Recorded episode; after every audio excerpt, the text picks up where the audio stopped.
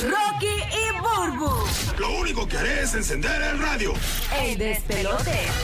Óyeme, qué cosa terrible los malditos mosquitos, señores. ¿Cuántos eh, no soportan los mosquitos? Eh, a veces uno sale al, a, ¿verdad? al Hacho, área... el que sea más amigo de un mosquito que me avise, porque ellos son imprudentísimos. Nacho, ¿qué qué? Y no, hay gente que es más dulce para los mosquitos que otras personas. Es verdad. Sí, oye, lo- los negros que están alrededor de mi vida, eh, podemos estar compartiendo outdoor en, en algún lugar y siempre ellos sufren más que yo. No sé, dicen que eso tiene que ver con la sangre.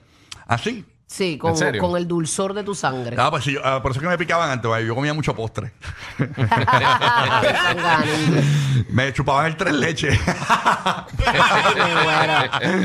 pues miren este dato para todos los que les pican los mosquitos y los tienen, eh, de, los tienen de abuso. Se pueden mudar a este lugar donde es el único país donde, señores, no hay mosquitos. Ay, María, qué rico. Señores, estamos hablando con ese frío que, hay. Sí, mano, bien brutal. Islandia, Iceland. Allí no hay mosquitos, señores. Es el, el país donde no hay ni un mosquito.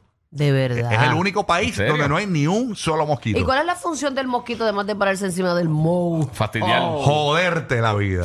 Exacto. Porque las abejas tienen su propósito y sin ellas pues no podemos seguir. Pero los mosquitos, que, que alguien me explique, por favor. Ah, bueno, la para alimento para las ranas. Eh, bueno, así que señores, si el único país donde no hay ningún mosquito, se le puede hacer la trivia a cualquiera familiar suyo, amigo, a su niño, pregúntele dónde no hay mosquito y le contesta ahí, se hace, el que sabe, Islandia es el único país donde no hay mosquitos. Yo no sabía eso. Vieron una, una vez vieron uno con una bufanda, pero eso fue hace muchos años. o sea. Estaba esquiando, estaba esquiando por ahí. sí lo vieron una vez por ahí, ¿sabes?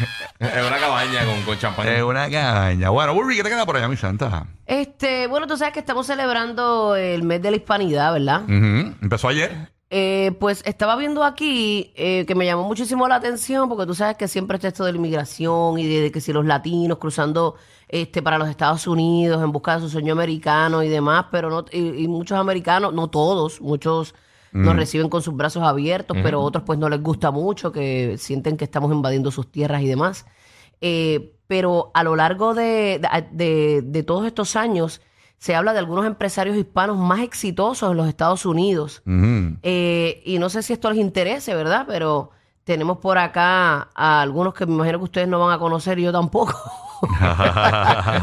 Pero de origen mexicano, Arturo Moreno, que es propietario de los, An- de los Ángeles Angels, de la franquicia de, la, de, la, de las ligas. De las Grandes Ligas. De las grandes ligas. Es e- este primer mexicano estadounidense en ser dueño de un equipo eh, de Estados Unidos. Y eso se celebra porque es un logro de un latino. Eh, Jorge Mas, presidente y mayor accionista de Mastec, una empresa de ingeniería.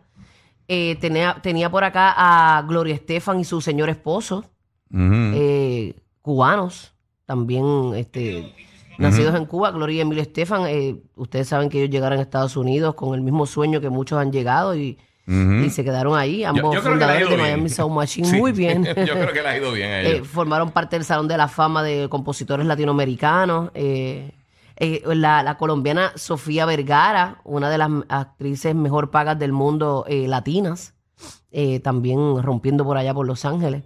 Ay, señor. Eh, eso- esos son algunos de ellos, porque otros pues quizás no son muy, muy prominentes. Son unos billetos, pero quizás no están así mucho en la palestra pública. Oye, hablando de eso, ¿viste lo Pero que...? se celebra la hispanidad, mis Claro. amores, lo celebro a todos y sé el De verdad que sacrificio sí. inmenso que, que, que se hace para uno poder triunfar. Algunos la tienen más fácil, otros la tenemos más difíciles. Claro. Pero siempre eh, nos quitamos el sombrero ante todos ustedes que, que, que dan la, la lucha y la batalla por ustedes y por su familia. Y que digital de ayer, ah, no sé si vieron lo que hizo el gobernador de Texas, Greg Abbott. Él cogió No, y mano. envió autobuses eh, con migrantes a- frente a casa de Kamala Harris. Y los, dejó Ah. ahí, y los dejó allá al frente, frente a casa de la vicepresidenta. Dejó allí. Y creo que Ron DeSantis. ¿Qué fue lo que hizo? revolú, pero no sabía qué era. ¿Qué, qué fue lo que hizo Ron DeSantis? No sé si mi papá está por ahí, eh, que mi papá está más informado. Ron DeSantis también hizo algo similar. eh, eh, también dejó migrantes, eh, eh, eh, los transportó y los dejó- no me acuerdo dónde exactamente los dejó, pero Ron DeSantis te- también hizo algo similar.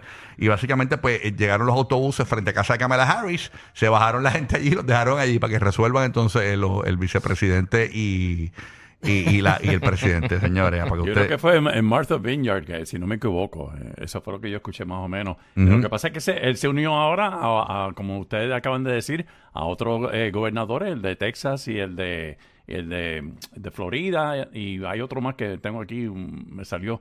Eh, ay, Dios mío, se me perdió la Sí. información. Pero, anyhow, eh, eh, Texas, Arizona y Florida. Sí. Básicamente, lo- los gobernadores de, que son republicanos, pues, eh, han, han hecho esto. Son 12 mil inmigrantes que han sido trasladados hasta ahora en autobuses a distintos lugares. Incluso eh, eh, escuché también que iban a enviar a Delaware, que es el estado eh, de, de Joe Biden, iban a enviar también inmigrantes para allá. Dice aquí que eh, a, a Bot, que es el de Texas, tuiteó que había enviado los autobuses que llegaron el, el jueves a la capital estadounidense. Estamos mandando migrantes a su patio trasero para pedirle al gobierno de Biden que haga su trabajo y refuerce la frontera.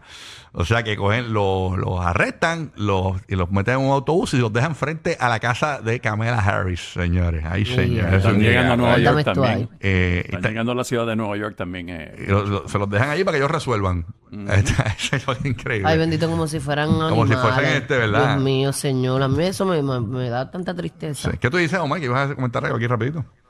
No, que en el caso de DeSantis fue, fue en avión. En avión. los- eh, pero- Le- les dijo que iban para Boston, los encatrataste, que los engañó. Ajá. Y los mandaron para allá, pero estaba leyendo también que a donde los, a donde enviaron los inmigrantes, allá ellos le viraron la tortilla y los recibieron súper bien, les dieron comida, ropa y todo. ¿En dónde fue ese? Este, Con, en donde Kamala. No, no, no. este, estamos hablando de otro. te digo ahora rápido. Porque hay varios, varios que lo han hecho ya. Los que envió DeSantis. horrible. Los que envió. DeSantis. Ajá. Saints to demás. Ajá. Ajá, exacto, lo de Martha's eh, Winery. Eh, se llama el sitio donde, él- donde, donde él envió, se llama, sí. donde él envió Y los trataron súper bien allí. en- Y allá enviaron un tweet tranquilo que los que llegaron aquí, que nos enviaron, están súper bien, les dimos comida, les dimos ropa. Ah, mira para allá. Como María. debe ser. Y le dieron boleto de Raúl Alejandro, ¿sabes? No, no, no. Ay, bendito. Qué pena me dan las emisoritas. Porque aquí están los grandes de la radio latina. Pastor, Landy, Tampa. Rocky, Burbu y Giga. Formando el despelote en la Florida Central y PR.